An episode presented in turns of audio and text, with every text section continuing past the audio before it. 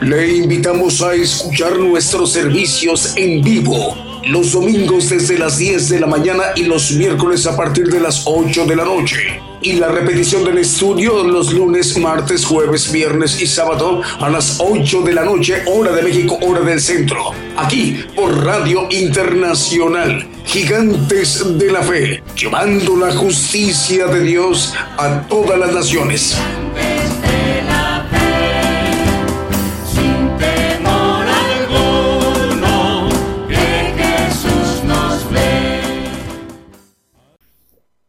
Buenos días, hermanos. Dios les bendiga a todos los que nos escuchan eh, por las radios y nos ven por las televisoras en todos lados del mundo. El Señor les bendiga a los pastores, a todos los que trabajan en que eso ah, se haga posible, que el Evangelio del Reino llegue hasta los rincones más lejos, lejanos de la tierra, para cumplimiento de la palabra que el Evangelio del Reino sería predicado en estos días en, todo el mundo a través de la, las ventajas que hay de las cuestiones tecnológicas avanzadas que hay en estos tiempos. Vamos a tocar un tema. Hace tiempo dimos un tema de eh, basado en cuatro tipos de gente que hay a, la luz de la Biblia, el, hijos de la noche, hijos de las tinieblas, hijos de la luz, hijos del día, que habla el, apóstol Pablo en Tesalonicenses, en primera, en el 5, 5, como referencia. Vamos a empezar a tocar una introducción. Eh, vamos a hablar de los hijos ah, de luz e hijos del día, que son los que van al reino de Dios, al tercer cielo. Los, ah, los que son de las tinieblas, los salvos, van a un paraíso en los segundos cielos. Ya hemos hablado de eso, hermanos. Eh, vamos a tocar lo más importante, los hijos de luz y los hijos del día. A la luz de la Biblia, el Antiguo Testamento, en lo que era el templo, eh, tenía un lugar eh, donde el sacerdote ministraba y era el lugar santo. Y había otro lugar que era el lugar santísimo, en donde entraba una vez al año para llevar una ofrenda. Eh, todo esto era figura de, eh, habla la palabra en hebreos también, que eran figuras de cosas celestiales. Vamos a Éxodo 26, 33, nos habla eh, sobre esa separación de estos dos lugares. Ahí pondrás el velo delante de los corchetes y meterás allí el velo adentro, el arca del testimonio, y aquel velo os hará separación entre el lugar santo y el santísimo. Bueno, eh, había un velo para entrar al lugar santo y otro para el lugar santísimo. Lo vemos en el capítulo 9 de Hebreos, pero eso es otro tema. Aquí lo que queremos ver es que hay una separación entre estos dos lugares, el lugar santo y el lugar santísimo como lo hay en el, la separación, que es una figura del santo y del perfecto que tiene también el nombre de los santos del Altísimo. Así lo llama Daniel el profeta en, eh, en su libro, eh, Santos del Altísimo. La, el punto importante es que a través de la, los mandamientos que el Señor nos ordena, y los mandamientos del Padre hacen esta división, que es una ah, forma de separar al santo del perfecto en cuestiones de gloria, y que lo vamos a ver a la luz de la palabra. En Efesios 1.5, como referencia ya lo hemos hecho, dice aquí la palabra, habiendo predestinados para ser adoptados hijos por Jesucristo a sí mismo, según el puro afecto de su voluntad también como referencia, y no lo ponga hermano, es eh, Gálatas 4.3 y creo que 4. Eh, maneja también el, eh, hijos adoptivos. Lo importante es que habla hijos por Jesucristo, dice. Bueno, aquel que sigue al Señor, que maneja la conversión, lo vamos a ver a la luz de unos textos, eh, tiene ciertos requisitos y ama al Señor, pero no alcanza a tener los mandamientos del Padre porque son todavía aún más difíciles ah, para pagar y se conforma o no alcanza a dar los mandamientos del amor del Padre, como los vamos a leer ahorita eh, en Juan, también un texto, vamos después a leerlo. Vamos a Isaías 53, 11, hablando del perfecto, va a ser ah, en el milenio, ya lo hemos tocado también, hermanos, ahorita vamos a entrar en, en el tema. Eh, dice que por el conocimiento justificará mi siervo justo a muchos. Dice que la tierra será llena del conocimiento como las aguas cubren la mar. Dice el, el 2.14 de Abacú. Ah, va a venir el Señor con el conocimiento a dar, dice, a justificar a los perfectos en el espíritu. El alma dice que va, la va a, limpiar, a perfeccionar el alma. Es diferente al conocimiento del perfecto. Son dos cosas diferentes que hacen la separación entre el lugar santo y el lugar santísimo como una figura. Vamos a entrar en el tema ya en forma. En el 1 Tesalonicenses 5:23 nos habla de que nos santifiquemos. Dice Dios de paso santifique en todo, para que vuestro espíritu y alma y cuerpo sean guardados enteros sin represión para la venida de nuestro Señor Jesucristo. La santificación o sobre santificación del espíritu, como dice sobre vestido, eh, en el espíritu, el, yo, aquel que alcanza como dice el, apóstol en el capítulo 7 de Romanos, ah, y yo morí, dice, lo dice en dos ocasiones, en dos textos del 7 de Romanos, lo pueden leer ahí en su casa, está hablando de morir al yo, y él, dice, hablando de que le espera la corona de justicia, la cual el Señor me dará, dice, también a todos los que aman su venida, etcétera.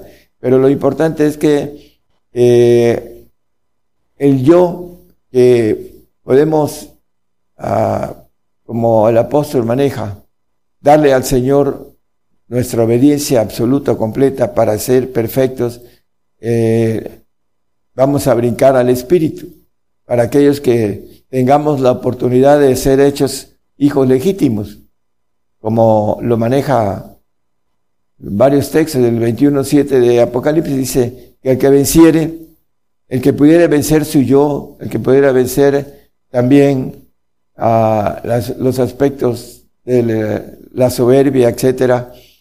Dice, pues será todas las cosas, yo seré su Dios y él será mi hijo. El hijo legítimo, es el que va a poseer todas las cosas.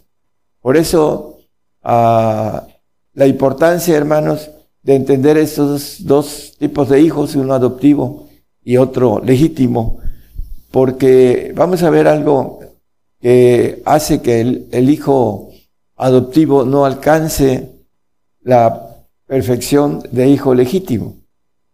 Vamos a empezar en Juan 12:36.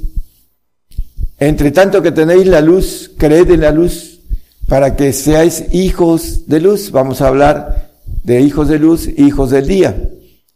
Esas cosas habló Jesús y fuese y escondióse de ellos. Bueno, entre tanto que tenéis la luz, creed en la luz para que seáis hechos, seáis hijos de luz. Bueno, eh, el Señor decía, yo soy la luz del mundo. Y el mundo eh, maneja la Biblia al creyente que no es convertido, que es creyente en Jesucristo, pero que no alcanza a seguirle porque no, no quiere seguirle, quiere tener su vida natural y en eso se mantiene, se, como dice el, el, carnal, dice las cosas de la carne se ocupa. Entonces en eso se ocupa el cristiano del mundo. En primera de Juan 4, 1 y 5 también tienen un problema. Dice, muchos falsos profetas han salido del mundo. y en el 5, 4, 5, al final del texto leí, y ellos son del mundo, por eso hablan del mundo y el mundo los oye, porque eh, no quieren seguir al Señor, no quieren ser dignos del Señor, dice, eh, el que me sigue no andará en tinieblas, dice eh, Juan capítulo 8, 12. Ahí habló de Jesús otra vez diciendo, yo soy la luz del mundo. Todos, todos nacemos con el espíritu del mundo, que es el alma, y que está el ADN del alma está contaminada en el eh, pecado de nuestros padres, y por eso recibimos el castigo, dice eh, el profeta Jeremías en Lamentaciones 5, 7, no lo pongan, eh, dice que llevamos el castigo de nuestros padres, y el primer castigo de ellos es la desobediencia y la muerte. Entonces ahí maneja a que la muerte entró por un hombre y pasó a todos los hombres. Y el cristiano del mundo no quiere morir, quiere irse en el arrebato que no está en estos días, está hasta después de que el Señor haya emblanquecido, lavado, purificado, desmanchado, desarrugado a su iglesia y al santo lo haya perfeccionado en su alma, limpiado en su alma, a través de su propia sangre de él, sangre eh, pura del Señor, la transfusión que vamos a tener tanto los hijos de luz, los santos, y los hijos del día, los perfectos, la sangre del Señor en el milenio para ser procesados de una manera perfecta. Dice que el que empezó la obra en nosotros la perfeccionará en, el día de Jesucristo, dice el apóstol Pablo en Filipenses 1.6. Vamos a, al texto dice que estamos ah, viendo, yo soy la luz del mundo, el que me sigue, que me sigue no andará en tinieblas. El, convertido es el que eh, toma la luz, dice, mas tendrá la lumbre de la vida. Mientras no nos convertimos, seguimos siendo cristianos del mundo. Es una ah, lógica simple, hermanos en donde el cristiano cree, el cristiano del mundo cree que es hijo de Dios, cree que eh, va al reino, cree muchas cosas, cree que tiene vida eterna, pero ah, no es así. Tiene una bendición de parte de Dios de ir a un paraíso, siempre y cuando sea fiel hasta la muerte, porque si lo niega, eh, pierde su, su derecho de ir al paraíso y se va a un castigo. Hay gente que predica que la salvación no se pierde y eso es una mentira del diablo. Bueno, vamos a, seguir el tema. Eh, en Juan 3, en el capítulo 3, 19 y 20, ¿por qué los hombres no quieren la luz? La luz vino al mundo, dice, esa es la condenación, porque la luz, Cristo, vino al mundo y los hombres amaron más las tinieblas que la luz, porque sus obras eran malas. Es la razón por la que no quieren convertirse. En el 20 dice, porque todo aquel que hace lo malo aborrece la luz. Aborrecer la luz quiere decir aborrecer al Señor, que es la luz del mundo. Porque eh, la palabra aborrecer quiere decir amar menos en comparación de algo. Y aquí el cristiano del mundo ama más su vida que al Señor por eso no le sigue. Y por eso no viene siendo hijo de luz, porque no viene a la luz, porque sus obras no son buenas. O no sean redarguidas, dice. Eh, primera de Juan, no, perdón, en el capítulo 1 de Juan, versículo 10, en el mundo estaba, eh, vino al mundo el Señor hace aproximadamente dos mil años, y el mundo fue hecho por él y el mundo no le conoció. El mundo no le conoce al Señor, por eso no encuentra la luz, el camino de la santidad.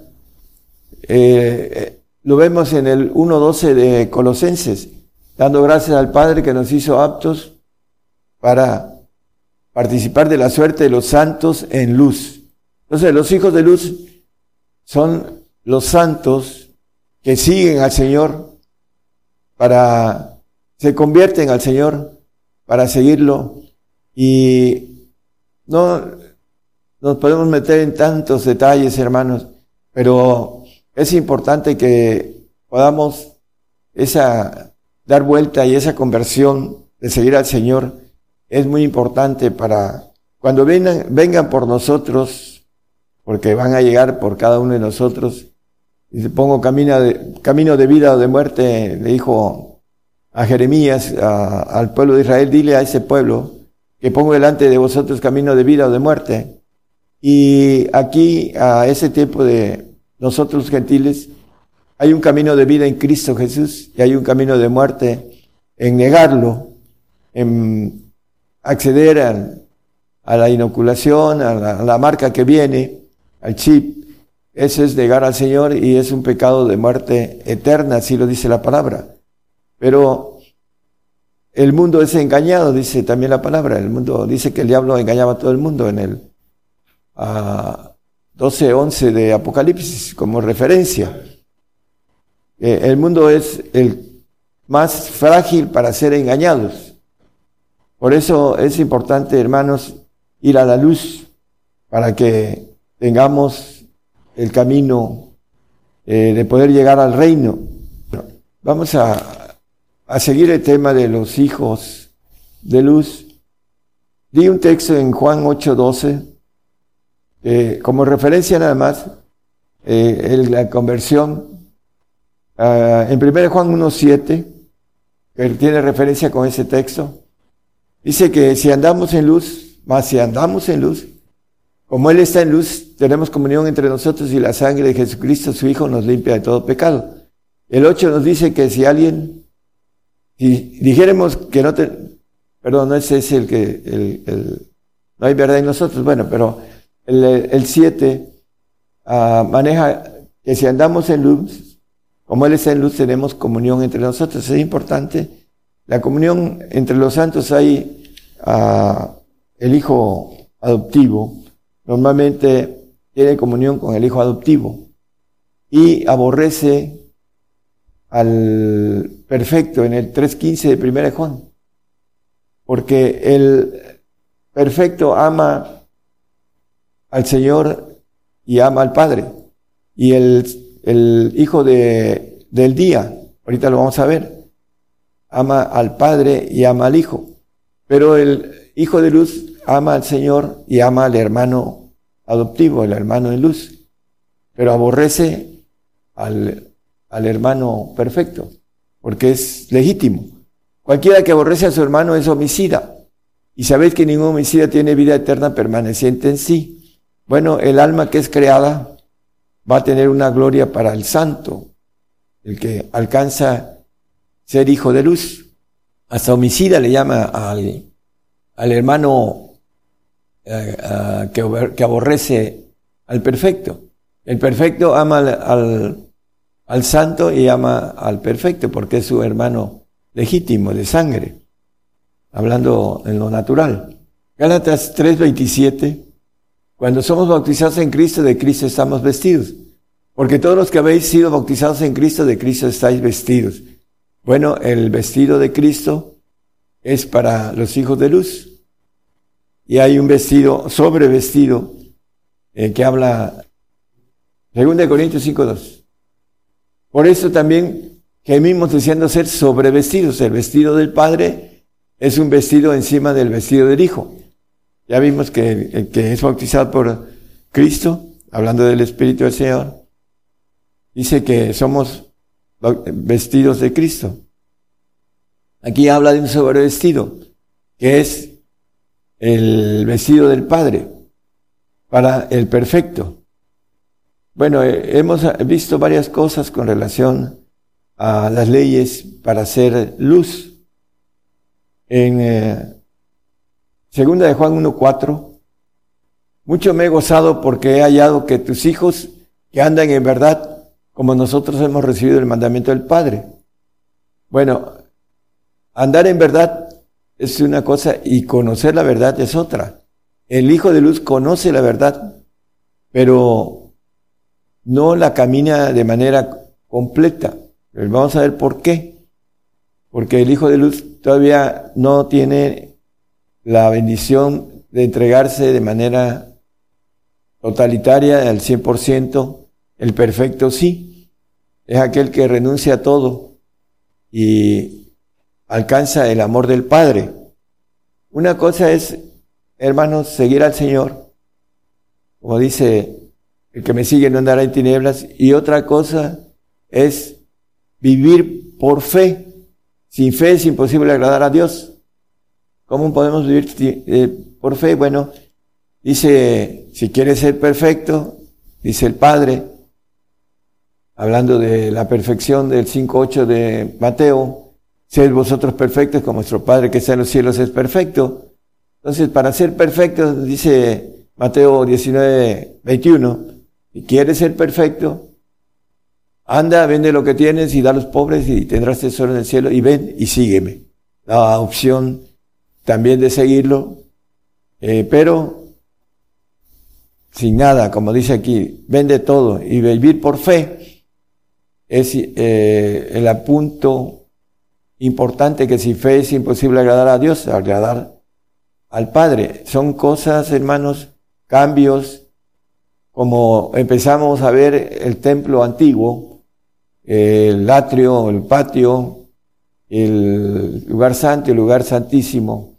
Bueno, el, atrio pertenece a los salvos como figura, el lugar del sacerdocio a los santos y el lugar de perfectos a la, donde estaba la presencia de Dios, el tabernáculo, eh, que ahí eh, tiene que ver con los perfectos que son los santos del Altísimo o los hijos del día.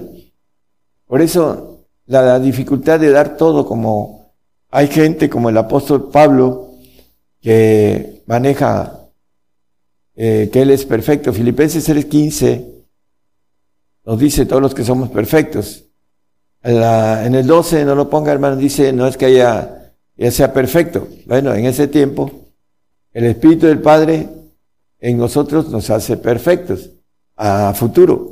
El Espíritu del Señor nos hace santos a futuro, porque tenemos una naturaleza maligna en nuestra carne y una descomposición de nuestro ADN del enemigo, una información maligna en nuestro ADN, que tenemos que luchar contra eso para vencer, a alcanzar la santidad y después alcanzar la perfección pero se requiere de crecer en el espíritu para poder ir entendiendo y poder tener la capacidad de hacerlo.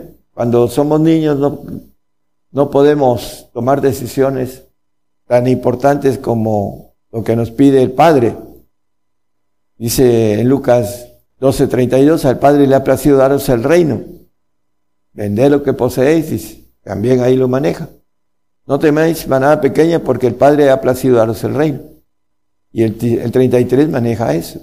Vender lo que poseéis, etcétera, ¿no? Bueno, ese es el pedido de lo que es en el Antiguo Testamento Dios bendecía a los grandes hombres de la fe.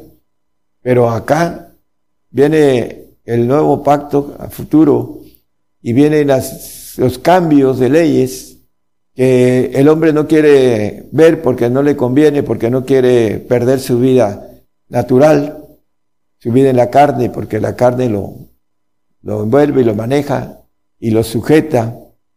Y para hacer estas cosas se requieren de un llamado especial o de un proceso espiritual para poder ir entendiendo y creciendo en lo espiritual, para poder tomar decisiones tan difíciles. El apóstol Pablo maneja varias cosas y una de ellas es todos los que somos perfectos, eso mismo sintamos en el 3.15 de Filipenses. Mateo 10, 20, para aquellos que dicen, bueno, está hablando del Espíritu del Padre, no hablan del Espíritu Santo, más que del Espíritu Santo, perdón, porque no entienden las profundidades del Evangelio del Reino. Porque no sois vosotros los que habláis, sino el Espíritu de vuestro Padre que habla en vosotros. Aquellos que alcanzan a crecer en el Espíritu del Señor, a ser adultos, y dice, si me amáis, 3.15 de Juan 16, si me amáis, dice, guardar mis mandamientos y yo rogaré al Padre y os dará otro consolador para que esté con vosotros para siempre, el Espíritu de verdad, etcétera, ¿no? Hablando del Padre. Aquí nos dice que el Padre hablará en aquellos que están llamados a la perfección. Ahora que venga por, uh, que venga por nosotros la perse, vamos a hablar por el Espíritu del Padre, por los que tengan el Espíritu del Señor, por el Espíritu del Señor. Los que tengan el Espíritu Santo hablarán por el Espíritu Santo. Y los que no tengan nada divino, pues hablarán por sí mismo, por su propia naturaleza humana. Y espero que sean fieles, porque las dificultades van a ser más para aquel que no tenga nada de lo alto. El apóstol Pablo maneja en Filipenses 3.8. Ciertamente a un reputo, dice el apóstol Pablo, eh, todas las cosas pérdidas por el eminente conocimiento de Cristo Jesús. El eminente conocimiento que dice que por el, por el conocimiento mi siervo justificará a muchos. Hablando de la justicia que va a ejercer el apóstol Pablo en los cielos. Y por ese eminente conocimiento, dice, lo he perdido todo. Dice, mi Señor, por amor del cual lo he perdido todo y tengo por estiércol para ganar a Cristo. El punto de referencia del apóstol que dejó todo por esa corona de justicia que se le da a los perfectos, a los hijos del día. Vamos a el 5.8 de primera de Tesalonicenses. Mas nosotros que somos del día, los perfectos, es diferente al hijo de, de luz, los hijos del día, como dice en el 5.5, hablando de esta uh, hijos de luz y hijos del día. Entonces nosotros, el 5.8, nosotros dice que somos del día, los hijos del día, estemos sobrios vestidos de, de la cota de fe y de caridad y la esperanza de la salud por yelmo. Bueno, la cota de fe es importante, la fe en, para poder dejar todo, porque al santo le pide el diezmo, y al, hijo de luz le pide el diezmo y al hijo del día le pide todo. Esa es la gran diferencia entre el hijo legítimo, el que va a ser divino, el que va a tener inmortalidad, el que va a tener la naturaleza de Cristo, eh, que va a estar en el cuerpo del Señor, eh, hablando de eh, lo que maneja la Biblia, el, cuerpo de, de Jesucristo, son los perfectos, los que con una sola ofrenda, dice el 10-14 de eh, Hebreos, nos maneja la, la ofrenda de los perfectos, aquellos que renuncien a todo, como los discípulos, dice en Marcos, un texto es el, ahorita se lo doy, vamos a Lucas 14, 33, hermano. Aquí nos dice, así pues que cualquiera de vosotros que no renuncie a todas las cosas que posee no puede ser mi discípulo. Hablando, algunos dicen, yo estoy haciendo discipulado y ni siquiera tienen el Espíritu Santo.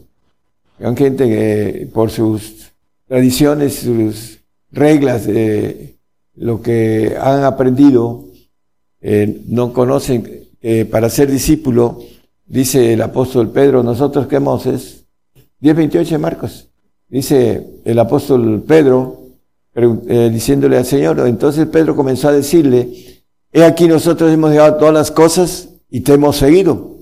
Eso es el, eh, discípulo, tiene, para ser perfectos, tiene que dejar todas las cosas, como el que estábamos viendo ahorita, el 14.33 de Lucas, eh, nos maneja que cualquiera de vosotros que no renuncie a todas las cosas que posee no puede ser mi discípulo. El ejemplo de Pedro, nosotros hemos dejado todo, dice. El apóstol Pablo, todo lo tengo por estiércol, dice. Y el 34 de ahí, de 14 hermanos, dice que para salar, buena es la sal, mas si aún la sal fuera desvanecida, ¿con qué se adobará?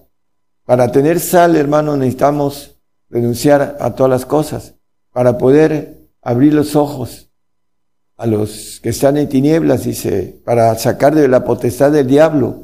Maneja Hechos 18, es 26, diciéndole el Señor al apóstol, eh, ¿para qué lo ha llamado? para que abra sus ojos. Le dice el Señor a, a Pablo, a través de los escritos de Lucas, para que se conviertan de las tinieblas a la luz.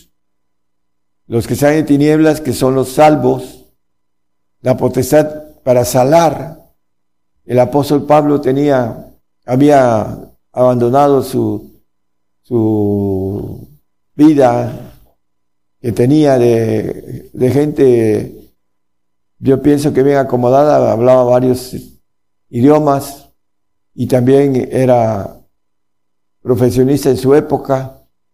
El, eh, el caso es de que él dejó todo eso y tenía la sal suficiente, por eso le dice el Señor, para que abras los ojos. ¿A quienes? A los que andan en tinieblas y de la potestad de Satanás, para quitarlos de esa potestad que están los salvos bajo la potestad de Satanás. Por eso muchos salvos están apostatando, hermanos, porque no entienden, eh, no se le abren los ojos por causa de la falta de gente que tenga sal para salar la tierra. Dice, porque para que reciban por la fe que es en mí remisión de pecados y suerte entre los santificados. Es lo importante para abrir los ojos y convertir de la potestad de Satanás. En el 1.13 de Colosenses nos dice lo mismo, que nos ha librado de la potestad de las tinieblas y trasladado al reino de su amado Hijo, hablando de los santos en luz, en el 12 que leímos. Dice, dando gracias al Padre que nos hizo aptos para participar de la suerte de los santos en luz, para ser hechos hijos de luz, para ser trasladados. El siguiente, por favor, hermano.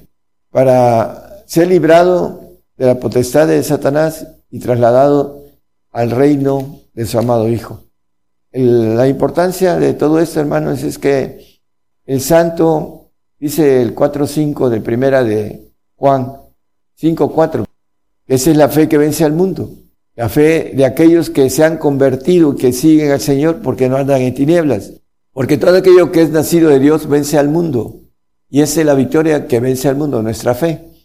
El que es nacido de Dios, hablando del Hijo de Luz, el eh, que es Hijo de Luz, es nacido de Dios, es eh, nacido del Espíritu del Señor Jesucristo. Y el que es engendrado, que también lo habla en el 5.1 de engendrado, todo aquel que cree que Jesucristo es el Cristo es nacido de Dios, y cualquiera que ama al que ha engendrado, ama también al que es nacido de él. Es una lógica que el engendrado ama al engendrado y ama también al nacido o al hijo de luz el Hijo del día. ¿Por qué? Porque no ah, tiene el amor de Dios completo, el del Padre y del Hijo. El texto de Juan, en Juan, vamos a, terminar ya el tema, el capítulo 15, 10. Si guardares mis mandamientos, estaréis en mi amor, como yo también he guardado los mandamientos de mi Padre y estoy en su amor. En el Antiguo Testamento vimos que la figura del templo ya en el Nuevo nos dice la palabra que somos templos del Espíritu de Dios, el Espíritu Santo, el Espíritu de Cristo, el Espíritu del Padre, el Espíritu de Dios, que son los tres, somos templos del Espíritu de Dios. Lo maneja la Biblia ya como un cambio el que vino a hacer el Señor. Y vino a hacer cambios como la ley del talión, ojo por ojo, diente por diente, etcétera. Hablando de, de eh, la ley de talión dice aquí en el Nuevo Testamento, dice que amemos a nuestros enemigos y que oremos por ellos y además que los bendigamos. Nuestros enemigos que son los salvos, porque lo dice la Biblia, es enemigo de Dios y es enemigo de nosotros. Entonces hay que amarlos y hay que orar por ellos, porque los enemigos que son enemigos de Dios, hablando de los ángeles caídos, no podemos orar por, para decirlo de manera correcta, por los ángeles caídos, rebeldes, que están ah, queriendo devorar a muchos hombres para llevárselos junto con ellos al castigo eterno. Que anda como león rugiente viendo a quién devorar, dice, hablando de el enemigo número uno, Satanás, la serpiente, eh, etcétera, ¿no? Entonces, aquí habla de dos tipos de amor. Dice el amor de, dice, si guardaréis mis mandamientos estaréis en mi amor, el amor de Cristo.